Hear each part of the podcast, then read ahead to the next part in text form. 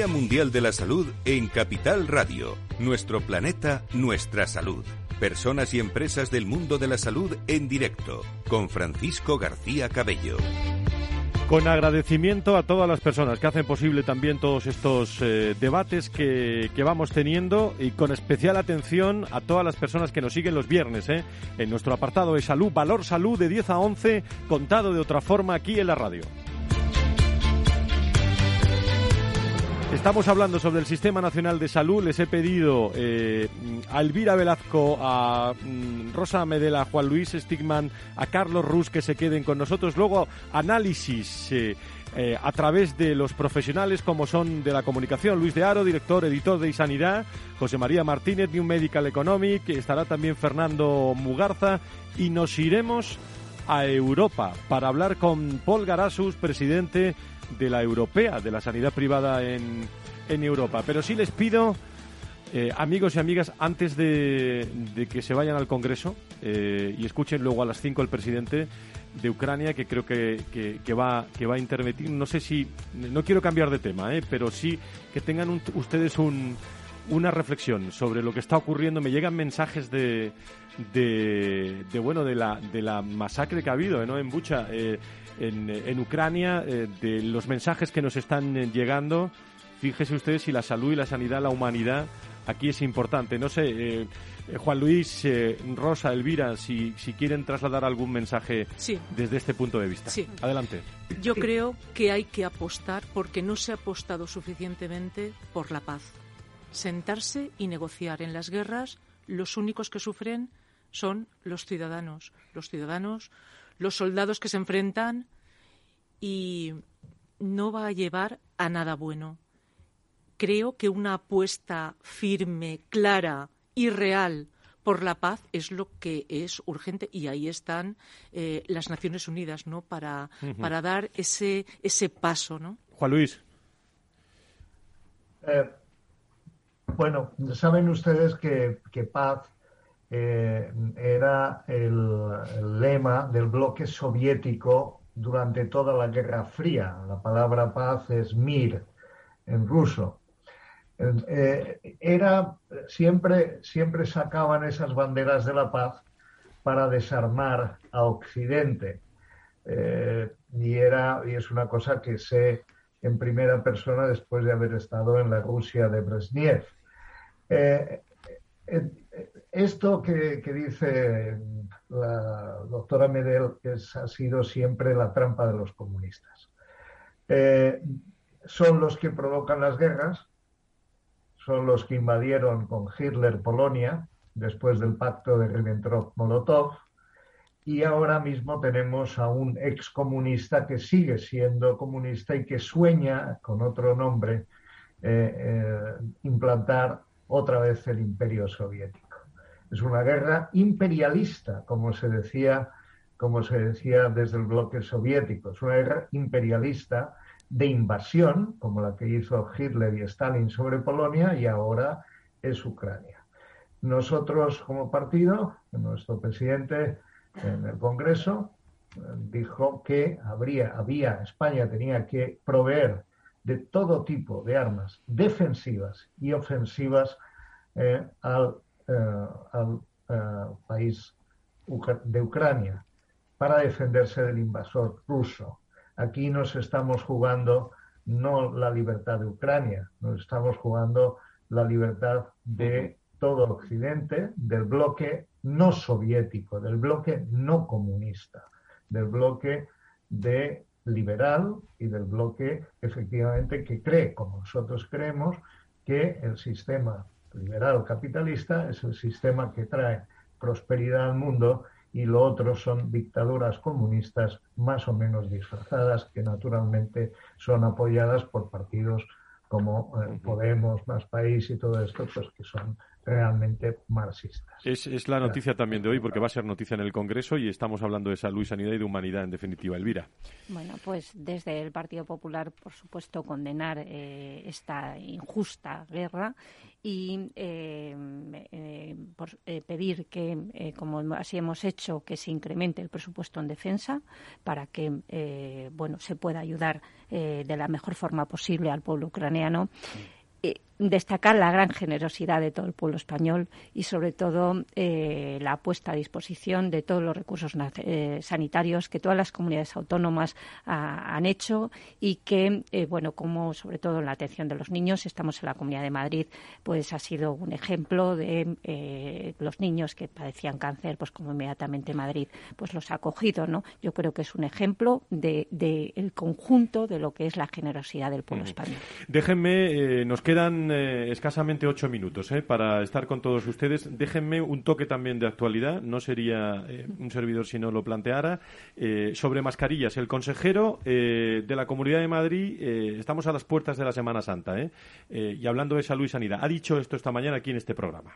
Yo creo que ya se ha, se ha relajado a, a tal nivel, ¿no? El número de aforos, eh, en qué situaciones en las barras no se utiliza y lógicamente hay que estar a la altura de lo que eh, el control a nivel epidemiológico y asistencial que estamos viviendo, que continúa un descenso ya desde hace más de dos meses, pues lógicamente la decisión nosotros entendemos que hay que tomarla y, tomarla ya y, y además sin demora, ¿no?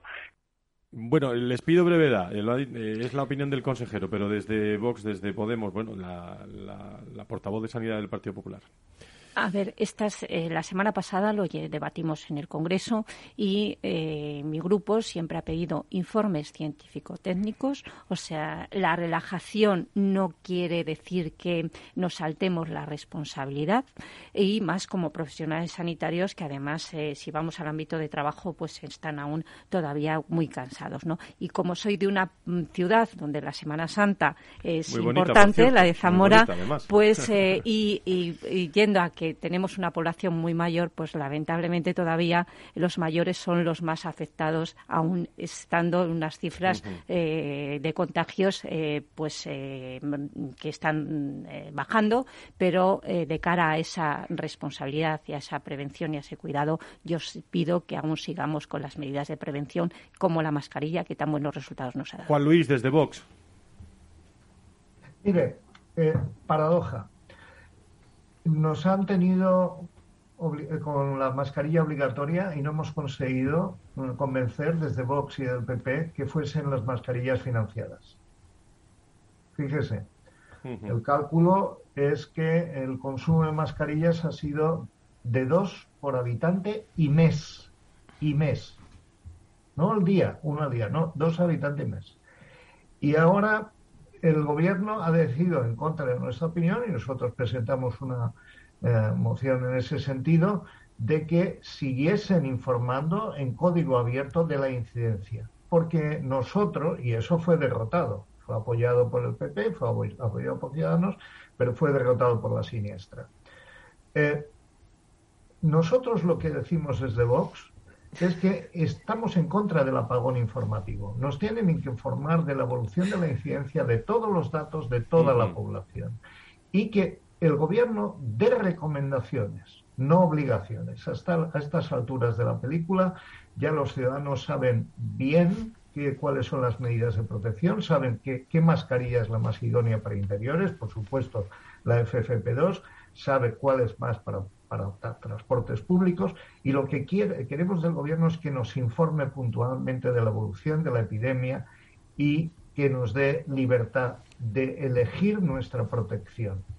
Entonces, en ese sentido, por eso propusimos que las, perdón, que las, las vacunas, siendo, siendo la medida más eficaz contra el virus, pues habían hecho que las mascarillas fuesen menos importantes. Y por lo tanto, estábamos en contra de la obligatoriedad tanto en exteriores como interiores. Pero el gobierno lo que tiene que hacer es recomendaciones basadas en información. Y estamos absolutamente en contra de que haya un apagón informativo como el que estamos sufriendo. Por lo tanto, información, información, información y que el ciudadano bien informado decida lo que tiene que hacer, ya que durante este tiempo el gobierno no nos ha ayudado con el tema de las mascarillas desde el punto de vista económico. Son temas de actualidad, mascarillas y tal. La versión Rosa Medel desde Podemos, le pido brevedad. ¿eh? Sí, pues creo que, que apagón informativo no ha habido ninguno. Yo lo que pasa es que creo que, que Vox se hace un poco de lío con lo de la evidencia científica, ¿verdad? Parece que no se aclaran con esto y la prueba fue una, una moción que hicieron a una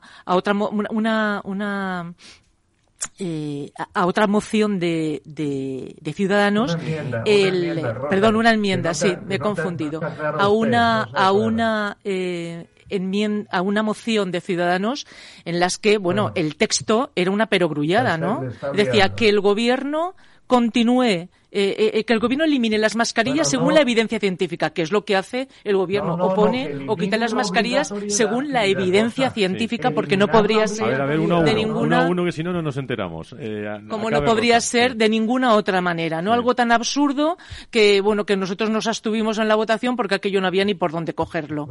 Yo creo que hay que ser, yo estoy de acuerdo con la señora Elvira que hay que tener mucho cuidado, la evidencia científica, lo que digan los epidemiólogos y nada más. Nada más debe influir. Gracias. Bueno, pues empezamos este debate. no le eh, gusta, ninguno de los dos le gusta Ayuso.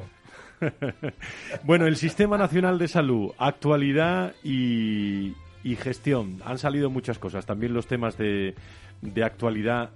Y fíjese ustedes que eh, traía cosas de la siguiente mesa que ustedes han tratado también. Les pido Ahora sí que les pido brevedad, eh, casi como en el Congreso, ¿eh? en brevedad, eh, porque si no aparece alguien que les dice algo sobre el tiempo, ¿no? digo, no atmosférico, sino el tiempo real. Entonces, desde, desde la visión de la portavocía de los distintos partidos políticos aquí representados y con tradición ya en los últimos años, en el Día Mundial de la Salud, eh, les está escuchando el ciudadano, les está escuchando los, profesionales. Eh, ¿Qué reto eh, plantearían por delante para que el próximo año, cuando hablemos, podamos decir aquello de objetivo cumplido o al menos hemos puesto todos los medios para poderlo resolver? Elvira, desde el Partido Popular.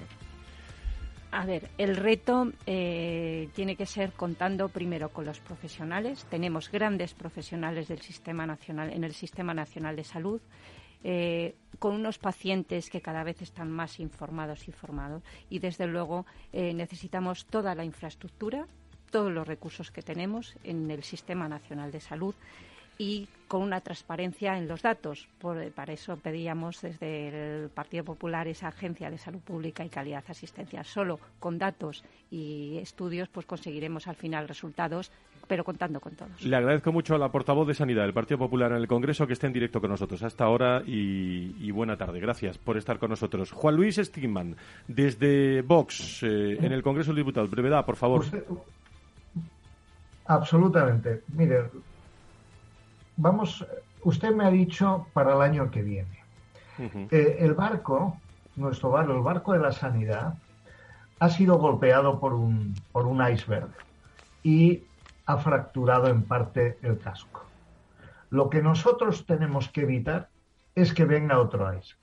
Por eso nosotros dijimos que lo que hay que construir y reforzar una muralla microbiológica para que protegernos de futuras y probables epidemias. Porque si nos golpea de nuevo otra epidemia, el casco del barco puede resquebrejarse. Por lo tanto, ahora mismo todavía, como ha dicho la señora Velasco, estamos en crisis sanitaria, la, epidemia no ha terminado y el virus a lo, peor no ha terminado con nosotros. Nosotros a lo mejor lo estamos olvidando, pero el virus no. Por lo tanto, para proteger esta precaria situación de la sanidad, tenemos que reforzar la vigilancia epidemiológica, la vigilancia microbiológica e invertir en todo lo que significa combatir a los virus y a las bacterias multiresistentes y todas las amenazas microbiológicas. Y, mientras tanto, pensar en qué hacemos con esta sanidad que para nosotros necesita profundas reformas. Juan Luis Estigma. Gracias, Juan Luis Estigma, portavoz de Sanidad de Vox en el Congreso de los Diputados. Rosa Medel, portavoz de Sanidad de Unidos Podemos en el Congreso. Lo que quiero transmitir a todos los ciudadanos es que tenemos un gran sistema nacional de salud que ha sufrido muchísimo en esta pandemia y que necesitamos cuidarlo y reforzarlo. Esta es la conclusión de la Comisión de Reconstrucción y esto y sigue siendo ahora eh, eh, muy necesario. Necesitamos financiarlo suficientemente y necesitamos a todos los profesionales sanitarios que por malas políticas se tuvieron que ir del país y necesitamos que vuelvan. Necesitamos urgentemente esos profesionales con buenos contratos y con un futuro. Muchísimas gracias a los tres. ¿eh? Les espera una tarde apasionante en el Congreso esta tarde. Gracias por hacer este hueco con nosotros, a los tres. Eh, gracias. Eh, Carlos Rus, presidente de, de, la patronal de la sanidad privada en España. Eh, ese reto, ¿cuál es? Yo primero daros las gracias, de verdad, me parece súper enriquecedor que vengáis y que podamos mantener esto muchos años y, al final escucharnos unos y otros y estos argumentos yo creo que siempre aporta, enriquece. ¿Sabes qué me da una idea? Que hacerlo un día en el Congreso. Bueno, para, nosotros disponibles. Pero yo, yo, si me, yo el próximo año decías tú, oye, objetivo cumplido. Pues yo si el próximo año llegáramos y dijéramos eh, que a lo mejor no eran los mejores niveles del mundo, pero decimos, oye, la lista de espera está en, 2000 eh, en el, entorno de 2019 y dijéramos, hemos, hecho, hemos modificado el mapa de competencia profesional y tenemos una, una sanidad más moderna, más atrevida, puntera, que esté haciendo cosas que no se están haciendo en ningún otro sitio, pues creo que con estos dos retos puestos en marcha eh, posiblemente estuviéramos enfocando el futuro de otra forma y ahí nuestra disposición siempre a colaborar, ayudar y a estar en todo aquello que, se necesite y aportar. Gracias, Carlos, por estar eh, con nosotros. Gracias a, ASPE, gracias a, IDIS, gracias a todas las personas que hacen posible este, este programa. Eh, a las 13 y 22 minutos, es decir, dentro de un minuto y medio, le voy a dar la bienvenida a José María Martínez, a Luis de Aro y nos vamos a ir porque nos está esperando desde allí, desde aproximadamente las 13.30, a Paul Garasus, presidente de la Europea de la Sanidad Privada en España, en conversación eh, interesantísima y de actualidad internacional eh, también con él. Enseguida. Estamos también en Francia y en, y en distintos lugares. Eh, en el directo este que estamos preparando con todos ustedes hablaremos también de, Ucrania y del conflicto, del conflicto bélico. enseguida continuamos este Día Mundial de la Salud aquí en Capital Radio.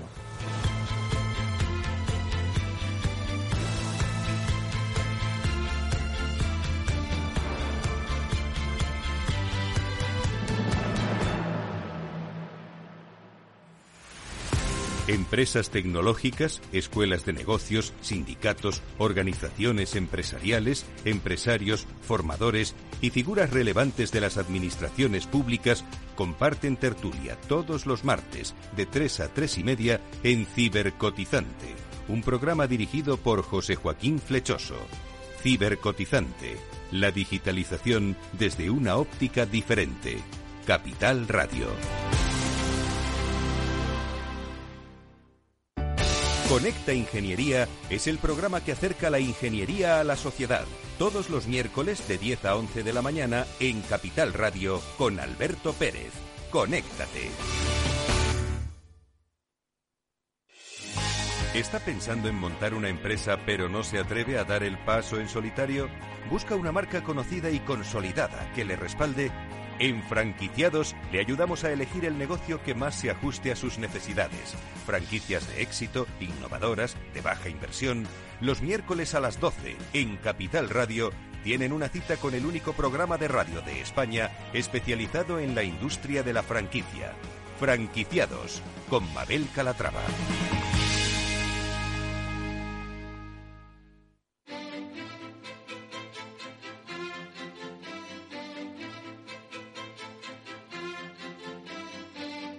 Día Mundial de la Salud 2022. Nuestro planeta, nuestra salud.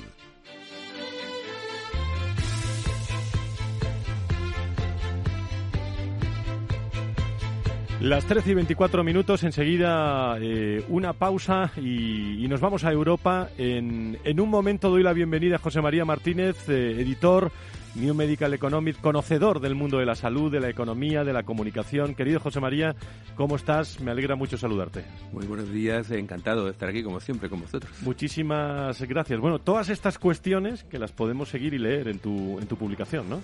Eh, eso espero, que os guste lo que escribimos.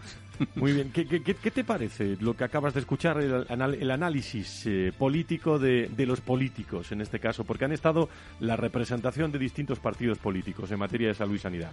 La política es necesaria, evidentemente, es, eh, para la humanidad y para eso existen ellos. Yo creo que una cosa es a veces la teoría y la política y otra la práctica, que es la práctica y la gestión, y de la gestión pues hay muchas cosas que podemos hablar y que evidentemente como he llegado un poco tarde a la anterior mesa no he podido ir, posiblemente las habéis comentado, pero pero bueno, es mi papel aquí. Se ha hablado mucho del, del ciudadano, de la, la, sanidad pública privada, de la equidad, se ha hablado mucho de, de los territorios, de las comunidades autónomas, de la unificación, eh, se ha hablado mucho, lógicamente, de la, de la pandemia de los temas de actualidad, el conflicto de las mascarillas, de, de, de, todos estos aspectos, ¿no? Pero si tuviéramos que priorizar en tu, en tu conocimiento del mundo de la salud y la sanidad, ¿dónde priorizarías, a ver si me sale, sobre la clave fundamental eh, que tenemos que afrontar los, los, próximos, los próximos meses?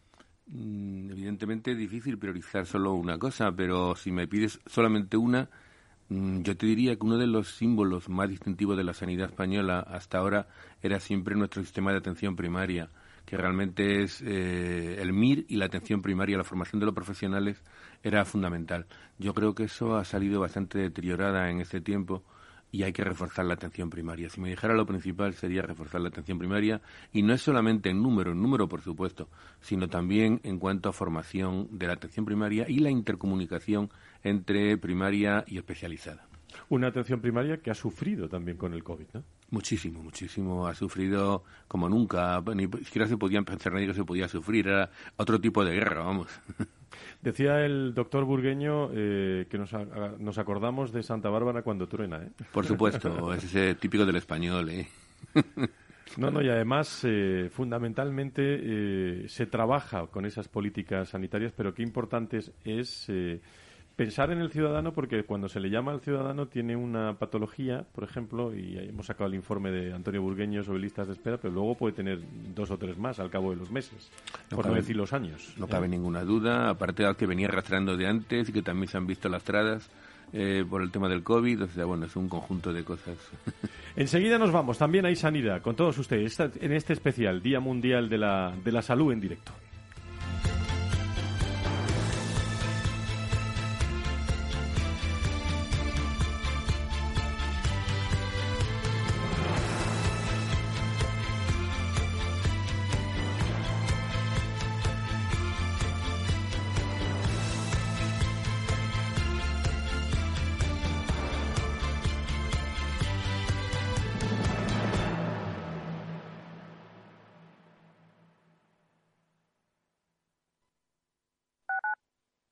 Capital Radio Madrid 103.2. Nueva frecuencia, nuevo sonido. Disfruta de la mejor cocina gallega en Montes de Galicia. Todo un clásico moderno en el barrio de Salamanca. Disfruta de la variada dieta atlántica, de las mejores carnes y pescados tratados con respeto y transparencia y regados con una de las mejores bodegas de la zona. En grupo, en familia o en pareja, Montes de Galicia te ofrece el espacio perfecto en cada ocasión. Inversión inmobiliaria acompaña al mercado inmobiliario en este nuevo ciclo. Todos los jueves de 10.30 a 13 horas, el inversor encontrará las claves para realizar su mejor inversión. La mañana de los jueves en Capital Radio tomamos el pulso al sector inmobiliario. Noticias, análisis de mercado y debates donde los protagonistas del sector podrán contar en primera persona los retos a los que se enfrenta el ladrillo. Inversión inmobiliaria pone la voz al sector inmobiliario. Aquí en Capital Radio. Esto te estás perdiendo si no escuchas a Rocío Arbiza en Mercado Abierto. Salvador Sicat, director de Case Response y de Case Technology en España. Hay candidatos que están aceptando ofertas económicas más bajas solo porque la empresa le ofrece una un salario emocional mucho más rico que, otras empresas que a lo mejor ofrecen 5.000 euros más, pero que no tienen tantos beneficios sociales, no tienen tanta flexibilidad a la hora de, entrar y salir o que, o que tienen una política de teletrabajo más, más rígida. este aspecto, el salario emocional, yo creo que en los últimos cinco años eh, su importancia ha aumentado de manera exponencial como nadie preveía. Mercado Abierto con Rocío Arbiza. Capital Radio, Madrid, 103.2.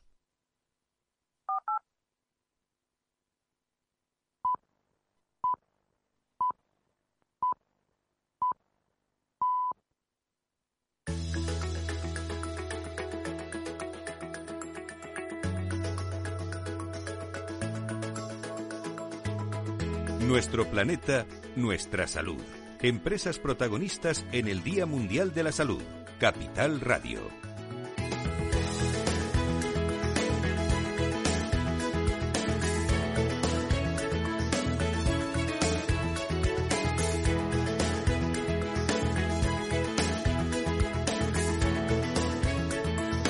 Estamos en directo desde las 10 de la mañana a las 9 en las Islas Canarias en Capital Radio en este especial Día Mundial de la Salud. Con eh, IDIS, con ASPE, con eh, empresas interesantísimas que nos acompañan, gracias al Hospital de Fátima, gracias al Grupo San Roque, al Grupo Recoletas, Vitas y Met Hospitales, Clínica de la Asunción, HM Vitalia, muchos más que nos acompañarán también en Valor Salud, eh, todos los viernes, de 10 a 11. Este viernes, lógicamente, les daremos referencias con un resumen especial del Día Mundial de la Salud. Un Día Mundial eh, de, la, de la Salud que fundamentalmente eh, se, se, lleva celebrando pues desde 1950, un 1948 cuando la Asamblea Mundial de la Salud proclamó el 7 de abril como Día Mundial de la Salud, una fecha escogida, una conmemoración a la fundación de la Organización Mundial de la Salud para generar conciencia sobre las enfermedades mortales mundiales y fomentar hábitos también sanos en las personas.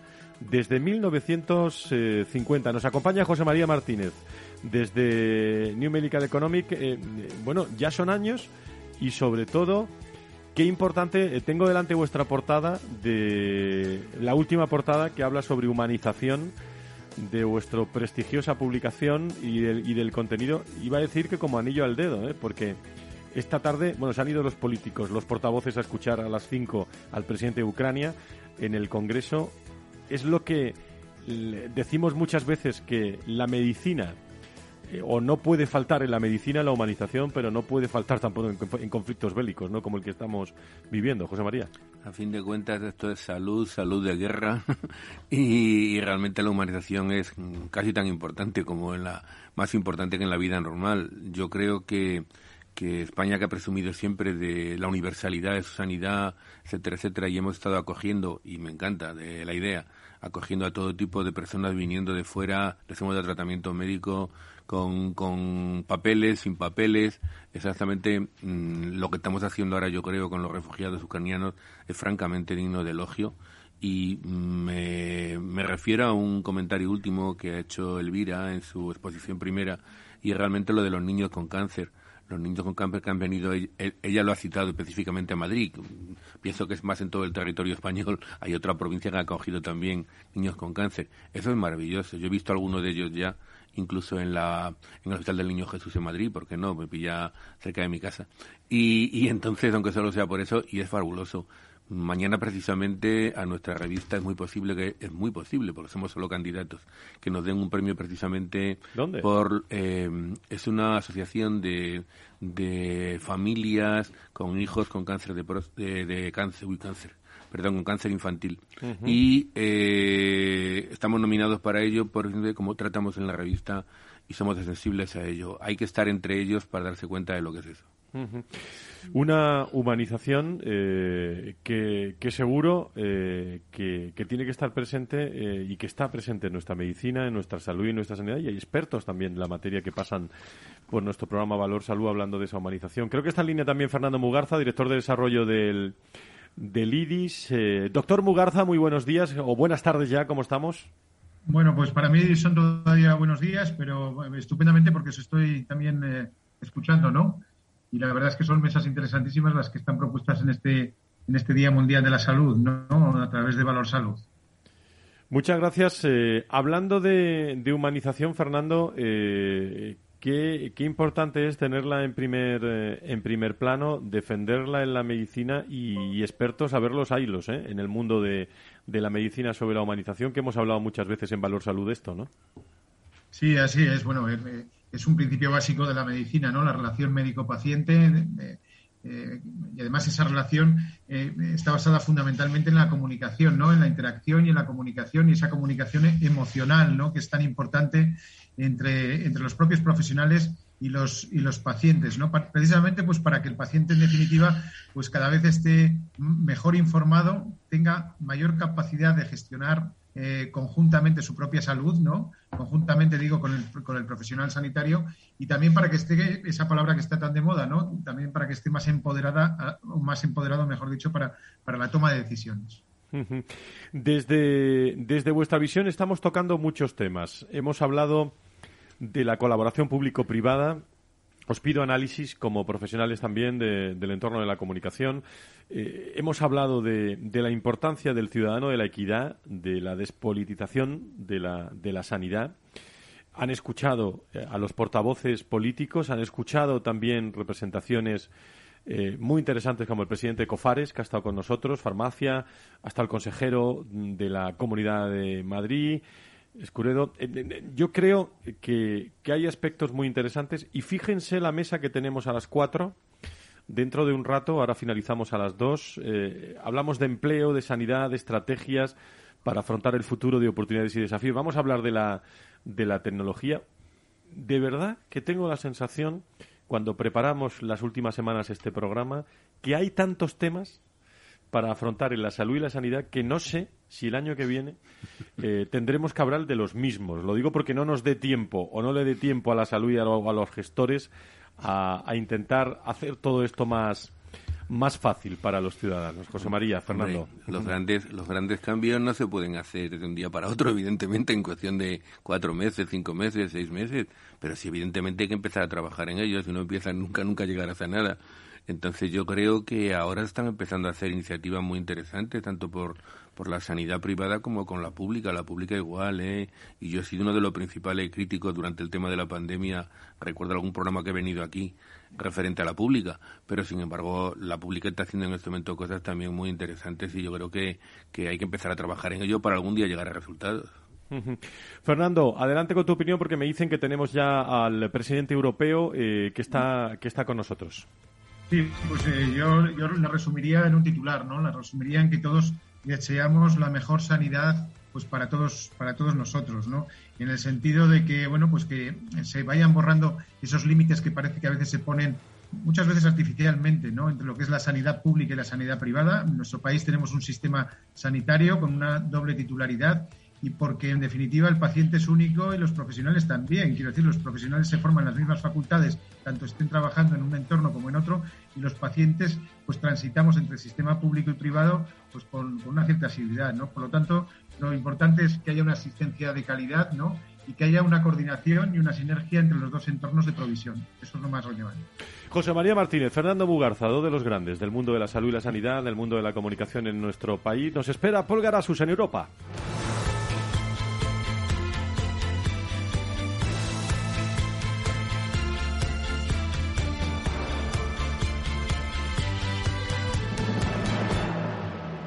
Pues vamos en este Día Mundial de la Salud a conocer eh, también, sobre todo a través del conflicto bélico que está ocurriendo en Ucrania, eh, y conocer eh, también detalles de cómo está afectando a la salud y la sanidad europea.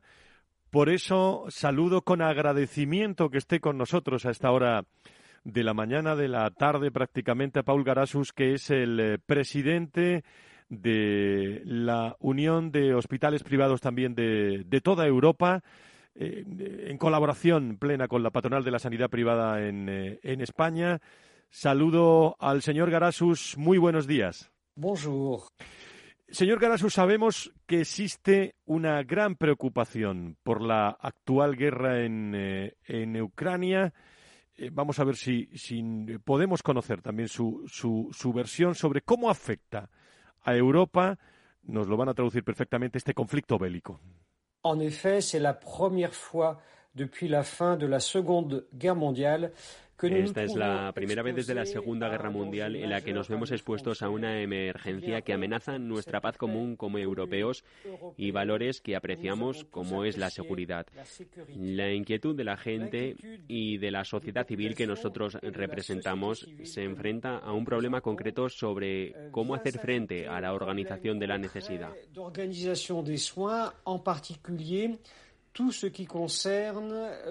en particular todo lo que concierne al transporte o al aprovisionamiento.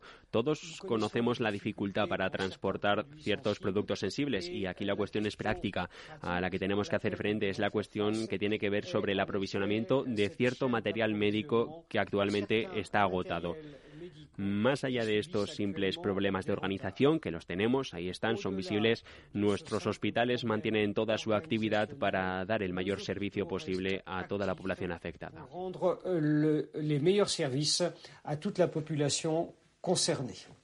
Muchas gracias. Sobre este asunto, ¿qué acciones eh, están llevando adelante desde la Unión de Hospitales Privados en toda Europa para colaborar en este sentido? Je vais vous répondre sur trois points. La première, c'est pour euh, Aquí les vamos a responder en base a tres puntos. El primero para agradecer a los países frontera de Europa cercanos a Ucrania, en particular a miembros de nuestras federaciones polaca, rumana y moldava, eh, su disponibilidad para poner los servicios a favor de la población migrante huida por este conflicto. pour euh, rendre les services aux populations migrantes fuyant le conflit. Nos gustaría mandar un gran abrazo a nuestros amigos polacos, quienes han demostrado un gran ingenio, colaboración al acudir, en la medida de sus posibilidades, bien es verdad, a la ayuda en el plano humanitario y sanitario a una población migrante en una situación difícil desde el punto de vista emocional. Grande difficulté, bien sûr, sur le plan émotionnel, mais également parfois sur le plan médical. Nuestros amigos rumanos, por su parte, también han desplegado allí un gran plan de ayuda, de seguro consecuencias financieras para sus cuentas, para ellos, para simplemente ofrecer un servicio a la población con dificultades. Y aquí me gustaría poner sobre la mesa también una pequeña anécdota. Nuestros amigos moldavos han tenido la gentileza de enviarnos una fotografía, la fotografía de un recién nacido que ha nacido en una clínica, en su clínica justo después de cruzar la frontera, su madre, huyendo de este conflicto. Nosotros, en este caso, estamos muy orgullosos de tener a miembros de nuestra organización respondiendo de esta manera a una crisis humanitaria. La segunda dimensión de nuestra acción ha été d'interagir avec la Comisión Europea. La segunda dimensión de nuestra acción queda en las negociaciones junto a la Comisión Europea en las que hemos participado para la discusión de la organización frente a la guerra y de cómo se van a ofrecer nuestros servicios a la población migrante. Nosotros estamos plenamente activos en la medida en la que podamos aportar los servicios que sean necesarios. De nos possibilités et suivant le transfert intracommunautaire des populations concernées pour apporter des offres de soins nécessaires. La y el tercer trabajo de nuestra acción, de nuestro trabajo, ha estado centrado en cómo hacer que los servicios disponibles en los hospitales privados de la Unión Europea puedan llegar al frente de guerra para ayudar a Ucrania. Respecto a estas actuaciones de calado humanitario, nos centramos en cómo transferir el mayor material posible, el mayor personal capaz y posible, a fin de que sobre el terreno los ucranianos que puedan se beneficien de los servicios, de nuestros servicios y adaptándose estos también a una situación de excepción. Bien es verdad que aun con todo somos conscientes plenamente de que sobre el terreno los productos médicos escasean, que las estructuras hospitalarias están siendo atacadas, derruidas y que el personal, bien es verdad, hay que admitirlo, es insuficiente.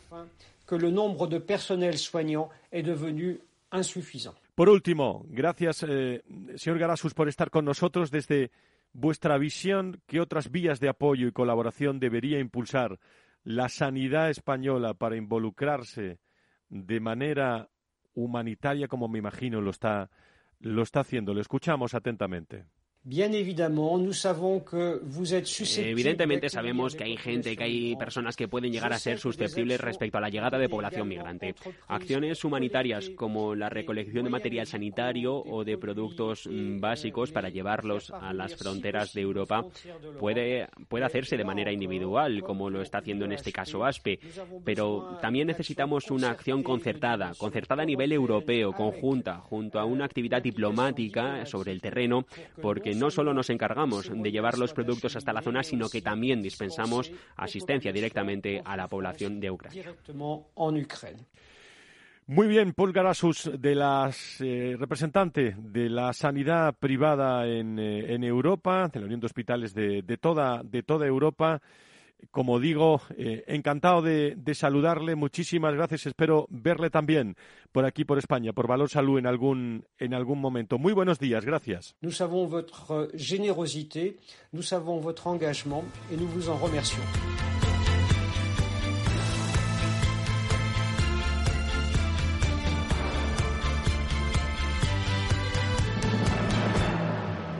Gracias a Javier Luengo también por el apoyo en la traducción, eh, esas palabras que nos llegaban de Francia eh, del representante de la patronal de, Europa. Estamos en conversación con José María Martínez, eh, New Legal Economic, con Fernando Mugarza desde el IDIS. Se incorpora con nosotros Luis de Aro, editor de Isanidad, querido director o editor, como tú me digas.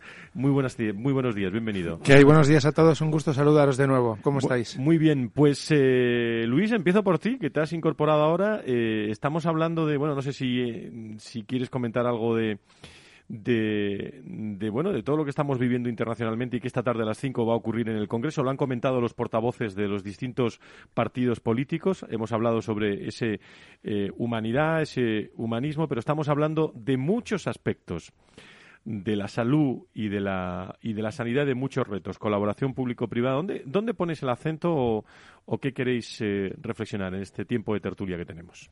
Bueno, yo si me permitís hay una cosa que está clara, es decir, el mundo ha cambiado, el mundo está cambiando, desde luego todo lo que es el sistema sanitario tiene que cambiar.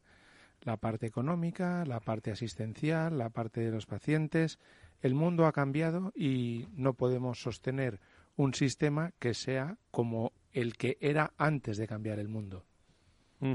Eh, Fernando, desde, desde el IDIS, algunas palabras a la, a la charla que hemos mantenido con el representante europeo. Bueno, pues la verdad es que ha sido, pues, lo primero muy importante y lo segundo muy interesante. Eh, todo lo que ha comentado, yo me quedaría con, esa carencia de medios humanos en este momento, ¿no? Profesionales sanitarios y, por supuesto, también esa carencia de medios materiales también y de, medicamentos, ¿no? Y resaltar también, eh, me ha parecido muy interesante y muy importante también la, tarea, ¿no? Que están realizando, pues, sobre todo las organizaciones de, del, tercer sector, ¿no? En ese en ese contexto, ¿no? En ese contexto tan complicado y tan difícil, porque desde luego la tragedia humana en ese sentido está servida, ¿no? No solamente por, por el número de, muertos, sino también por la cantidad de millones de refugiados, ¿no? De familias que en este momento pues han encontrado su camino en la diáspora, pues por los diferentes países de Europa. España también está recibiendo precisamente pues a, personas provenientes de, de, Ucrania y yo creo que todos tenemos que hacer el máximo posible pues para volcarnos con ese país que al fin y al cabo es Europa y por lo tanto pues merece eh, eh, sería cualquier otro país, pero en este caso pues a más a más porque está está además en Europa y por supuesto pues nos sentimos muy identificados con su particularidad y sus circunstancias tan trágicas en este momento. José María. Bueno, solamente ya apostillar después de lo que han dicho Luis y Fernando, que realmente la labor de los profesionales parece increíble, porque es una labor, eh, un esfuerzo humano, un esfuerzo de realmente trabajar sin medios es que aquí a veces que cuando entramos en un quirófano y nos falta cualquier pequeña cosa, parece que se nos ha caído el mundo encima y tiene que estar trabajando sin nada prácticamente. O, alguien que sale a la calle y se encuentra un tanque, ¿qué pasa? Claro, eh, exactamente. es realmente es realmente increíble el valor de esta gente, el valor frente a las armas enemigas, el valor frente a un cuerpo humano que a lo mejor no puede curarlo. Realmente es maravilloso su labor. Hemos, eh, eh, palabras de, que nos llegaban de Europa, pero hemos llegado, eh, estamos en la recta final de la mañana, tenemos luego a las cuatro un debate muy interesante que estoy seguro vais a seguir porque es uno de los temas fundamentales que quería conocer vuestra opinión, ¿no? Que es la, se ha hablado mucho de la escasez de talento, se ha hablado mucho de, del empleo, lo han hablado los políticos esta mañana, también en la primera mesa de debate sobre eh, lo, que, lo que es el, aspecto más público y privado de nuestra sanidad y, y un empleo eh, y una estrategia para afrontar el, el, futuro que pasa por oportunidades y desafíos. ¿Cuáles serían esas oportunidades y ese desafío? Adelántenme eh, algunos temas que podemos afrontar luego con Guadalupe Fontán, con Tomás Cobo, con Monse Planelles, con Eduardo Tabernero, con Jesús Jordán, con representantes de, de, IDIS y de, y ASPE, eh, quien, quien, quiera de, de los tres. ¿eh? José María. Sí, yo. Ah, José María, pues vale. Adelante. Gracias por concederme el privilegio. ¿Cómo se nota que, Hombre, se, antes que fui se el último. ustedes? Es que antes fui el último. que responde. Gracias, Luis. Muchas gracias. A ver si van a estar ustedes como los políticos, que me han dicho antes quién entra primero y segundo. no, yo creo que la escasez de talento eh, es un problema importante y evidentemente el, hacen falta. Yo antes decía en el último intervención que tuve antes del corte, cuando me preguntaste que realmente lo que había que, potenciar es la atención primaria. La atención primaria es una cosa que es importante. Y más médicos de atención primaria, más profesionales de atención primaria. No quiero hacerlo centrado en los médicos, que la enfermería hace una labor magnífica en todos los aspectos. Eh, sabemos que dentro de tres años la situación en España de, del número de médicos que hay es eh, lamentable, es triste, va a ser deficitario por que van a faltar unos 9.000 médicos aproximadamente para satisfacer las necesidades. El, el, yo abogaría porque hay inteligencia que realmente no estamos tratando adecuadamente. Y yo, por ejemplo, me refiero a algunos médicos. El tema de la homologación de médicos a veces no solamente trata por haber más plazas de MIR, por haber más, sino la homologación de los médicos. Yo me acuerdo tiempo atrás cuando me dedicaba a hacer gestión pura y dura en hospitales, eh, dirigiendo algunos centros, etcétera, etcétera, pues he traído, he traído algunos especialistas increíbles de sus países mm, de temas absolutamente éticos y totalmente correctos y en el catálogo de servicios, vamos. Y, y no se han admitido, y no se han admitido pues por la rigidez de nuestro sistema de homologaciones. Yo creo que es demasiado rígido. Habría que considerar un poco más, dar una vuelta al sistema de homologación. Estamos perdiendo un talento que está deseando venir a España y que, y que podíamos aprovecharlo mucho más. sí, hace, hace un, eh, la semana pasada creo que fue cuando el doctor Tomás Cobo, el presidente de la OMC, tuvo una audiencia privada con el, con el rey y una de las cosas que, que comentaba es que la mitad de los profesionales eh, están quemados y además un tercio de ellos eh, se jubilaría si pudiera. Lo que está claro es que si al sistema si en el sistema no cuidamos a los profesionales, que son los protagonistas, los que lo llevan, eh, nos vamos a encontrar con este tipo de problemas. Mm, venga quien venga, esté quien esté, que un tercio se quiera jubilar si puede, eh, es una barbaridad, ¿no? Es un, como decía el propio, como decía el propio Cobo, como decía el propio Tomás Cobo, es un riesgo para el sistema.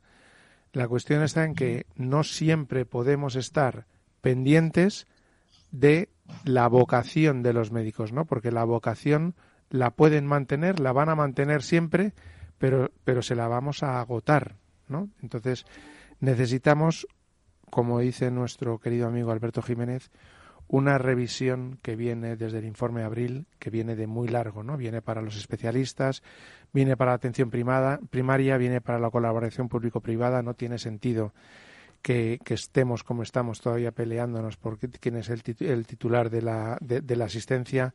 Bueno, no sé, Fernando, si estás de acuerdo con lo que digo. Sí, la verdad es que de acuerdo con los dos, ¿no? Y además aprovecho para enviaros un, un abrazo muy fuerte, ¿no? Tanto a ti, Luis, como eh, a José María y, por supuesto, Fran y el resto del equipo, ¿no? De ahí de Valor Salud. Eh, yo creo que esta tarde en esa mesa pues van a salir temas muy importantes, ¿no? Como es el tema del reconocimiento, que lo apuntabais los dos, ¿no? El reconocimiento profesional desde todos los puntos de vista, ¿no? No solamente a la tarea, no solamente a los resultados, sino también desde el punto de vista crematístico, ¿no? Porque lógicamente, pues eh, todo esfuerzo y además cuando se asume una gran responsabilidad, como son las profesiones sanitarias, deben estar reconocidas en todos los sentidos. Seguro que vais a hablar de formación continuada, importantísimo, o de desarrollo de carrera profesional, ¿no? Y también desde, desde el punto de vista de la importancia de la faceta de la investigación también del profesional sanitario, ¿no? que está cada vez más involucrado en ese, en ese tipo de, de, aspectos. ¿no? Eh, yo creo que también va a haber eh, temas importantes, ¿no? como es el impulso a la integración de niveles asistenciales ¿no? y ese carácter también interdisciplinar de las profesiones sanitarias. ¿no? Y por último, yo creo que también aspectos a tratar pues serán el tema de la continuidad asistencial y, desde luego, muy importante, que lo habéis, lo habéis apuntado también los dos, la estrategia futuro, qué va a pasar con las profesiones sanitarias, cuántos sanitarios necesitamos realmente para desarrollar un sistema sanitario pues, pues eh, de calidad, como decíamos antes, que, enfoque fundamentalmente hacia el profesional y hacia el paciente y evite problemas como los que hemos comentado a lo largo de la mañana de listas de espera o problemas de equidad o problemas de cohesión dentro del sistema con una financiación desde luego suficiente. Fíjate, Fernando, permíteme solamente un, un, apunte muy importante. Cuando se hace el, todo el proceso de los MIR y del número de plazas por, de, por, por especialidad y por hospital, se hace a voleo todavía se hace a voleo. O sea, no se sabe cuántas plazas hacen falta. Pues sí, por el historial ponemos tantos, tantos aquí. O sea, ni siquiera hay un registro de profesionales para saber cuántos nefrólogos hay. O sea, necesitamos un, estudio muy profundo y para, para saber dónde demonios estamos, porque es que lo sabemos un poco por intuición, pero no es suficiente. Así es, así es. Y, luego nos encontramos con cifras como las que las que apuntaba también José María, o apuntabas José María, ¿no? Eh, que lo hemos visto en titulares, ¿no? Esos 9.000 médicos que por lo visto van a faltar eh, en los próximos años, ¿no? Y apuntabais también el tema de las jubilaciones, un aspecto importantísimo. O el personal de enfermería también, con, con esos miles de enfermeras que tenemos también de deficiencia o de carencia también en nuestro sistema sanitario. Y es que, eh, vamos, no puede ser que aquí los formemos y además tengan eh, o tengamos ¿no? los facultativos pues eh, un, nivel, un nivel pues muy por encima de lo exigible, ¿no? Porque la verdad es que la calidad de la formación en nuestro país es muy buena y así es reconocida por los países del entorno. iba a decir Fernando, iba a decir que es un tema, es el tema, es el tema de la escasez de, de, talento. No sabéis cuánto os agradezco vuestros comentarios que estáis siempre, cuando queráis, abiertos en Valor Salud los viernes y, y gracias por estar en este especial, eh, Luis de Aro, editor de Isanidad, José María Martínez, New Medical Economic, eh, José María, eh, Fernando Mugarza, director de desarrollo, de desarrollo del IDIS. A los tres, muchísimas, muchísimas gracias y espero podáis continuar escuchando este debate de las cuatro. donde volveremos. Por cierto, vamos a escuchar todas las noticias a las dos. a las cuatro volvemos en directo, de cuatro a cinco, y luego estaremos también en dos mesas a partir de las 10 de la noche eh, en tertulia ya por la noche sobre este Día Mundial de la Salud que se celebra el día 7 y que nosotros estamos adelantando hasta el día 7 con distintos contenidos. Gracias a los tres por estar en directo. ¿eh? Gracias a vosotros. Muchas gracias. Un, gusto para, un gusto completo. Muchas gracias a todos. Gracias a todo el equipo, con Miki Garay, con eh, Laura Muñetón, con todo el equipo de producción, eh, con Idis, con Aspe, con todos los asesores que, que están cerca de nosotros en este programa especial del Día Mundial de la Salud, que como digo, continúa en Capital Radio a las 4, a las 3 en las Islas Canarias.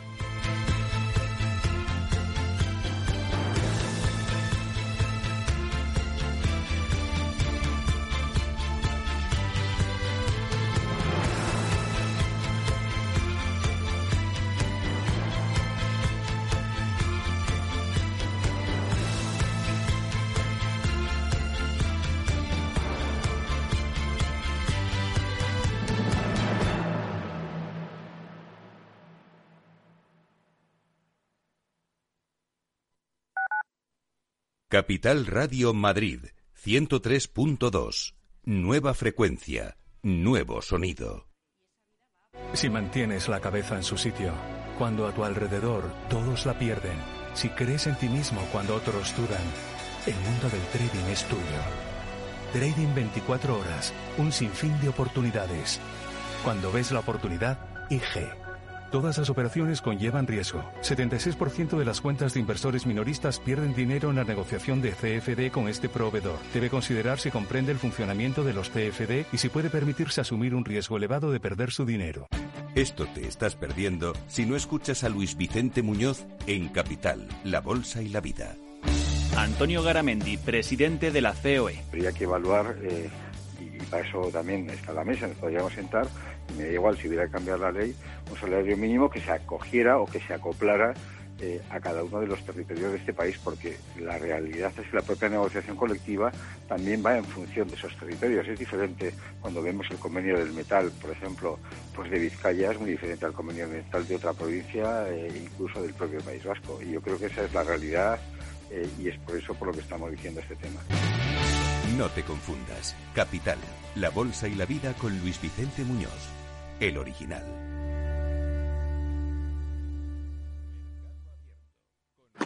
Si te gusta el pádel, en Capital Radio tenemos tu espacio.